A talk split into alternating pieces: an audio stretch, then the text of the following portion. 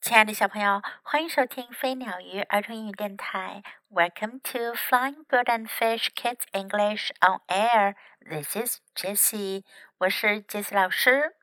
小朋友们一定都听过小熊维尼的故事吧？小熊维尼的英文名字呀，叫做 Winnie the Pooh。小熊维尼最好的朋友叫做 Christopher Robin，克里斯托弗罗宾。小熊维尼的系列故事呀，其实就是这个叫做 Christopher Robin 的男孩的父亲为他而创作的故事。今天 Jess 老师要给你讲的呀，叫做 The Honey Tree，蜂蜜树，来自于 Lady Bird Read It Yourself 系列的一个简单的绘本故事。这个故事最初出现在小熊维尼的第一本故事中，在一九六六年的时候呀，曾经被拍成一部电影，就叫做《小熊维尼和蜂蜜树》。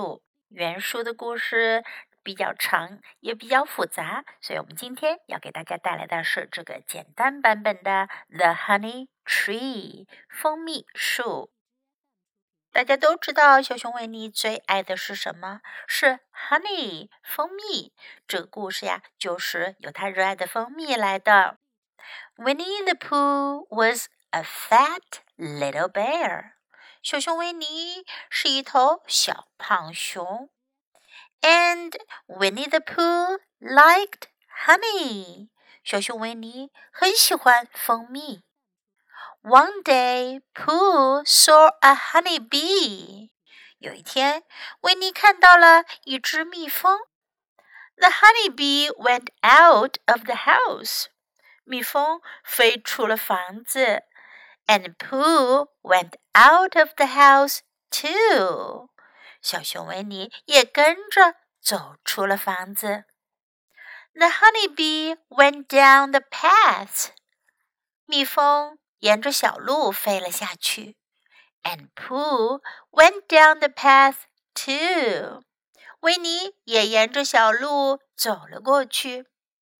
The honey bee went into the wood。蜜蜂飞进了树林里，and Pooh went into the wood too。维尼也走进了树林里。The honey bee went to a big tree，蜜蜂来到了一棵大树前，and Pooh went to the big tree too。维尼也来到了大树前。The honey bee went up the big tree，蜜蜂飞上了大树，and Pooh went up the big tree too。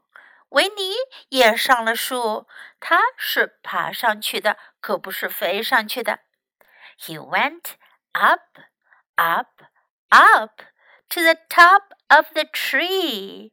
他爬呀爬呀爬呀，一直爬到树顶上。Crack！咔嚓一声，小熊维尼攀着的那根树枝断了。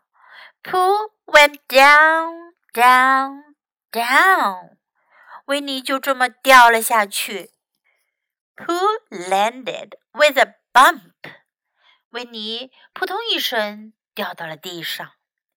He got up and went to see Christopher Robin，他爬起来跑去找克里斯托弗罗宾。Could you help me? said Pooh。维尼说：“你能帮我吗？” Who sat in some mud？小熊维尼跑到泥坑里面去滚来滚去。他为什么要把全身搞得都是泥呢？Christopher Robin gave Pooh a big balloon。克里斯多弗·罗宾给了维尼一个大大的气球。Pooh went up, up, up to the top of the tree.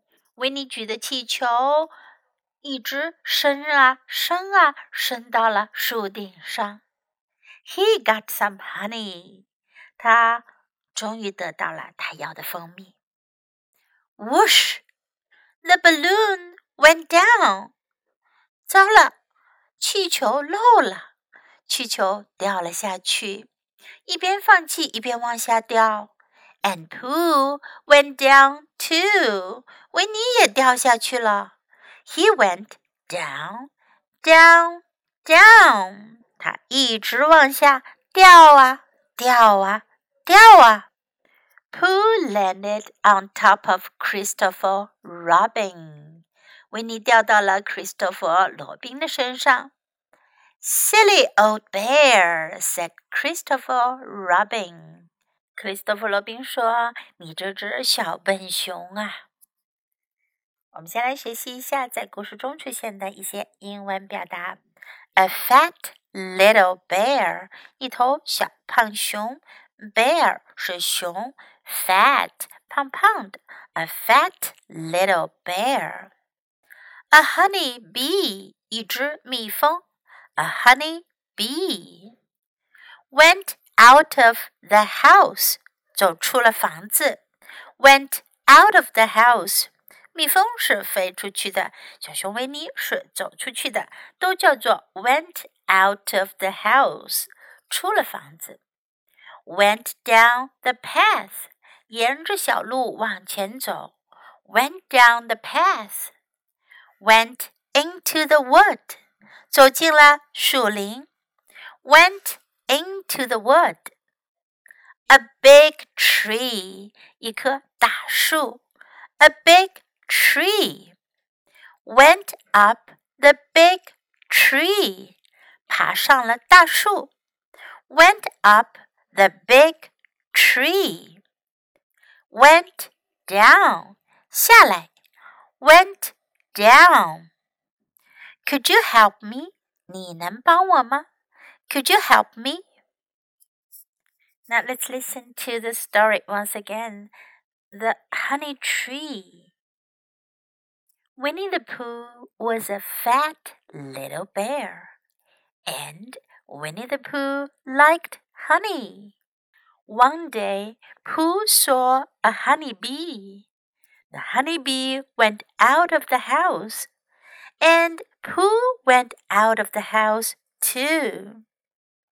The honeybee went down the path, and Pooh went down the path too. The honeybee went into the wood, and Pooh went into the wood too.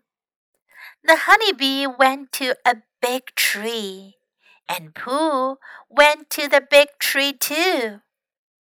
The honeybee went up the big tree, and Pooh went up the big tree too. He went up, up, up to the top of the tree. Crack!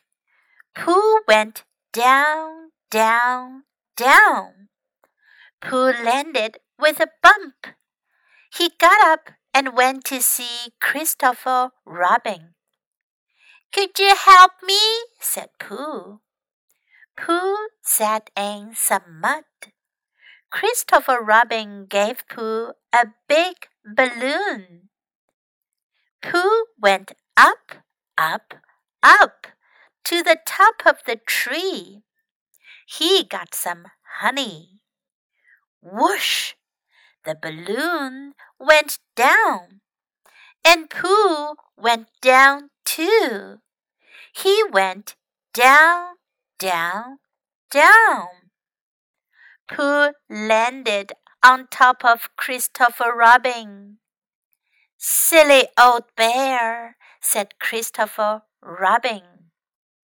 这个故事很简单，它也是一本 Read It Yourself Level One 的书，也就是让你开始自主阅读的第一级别的书。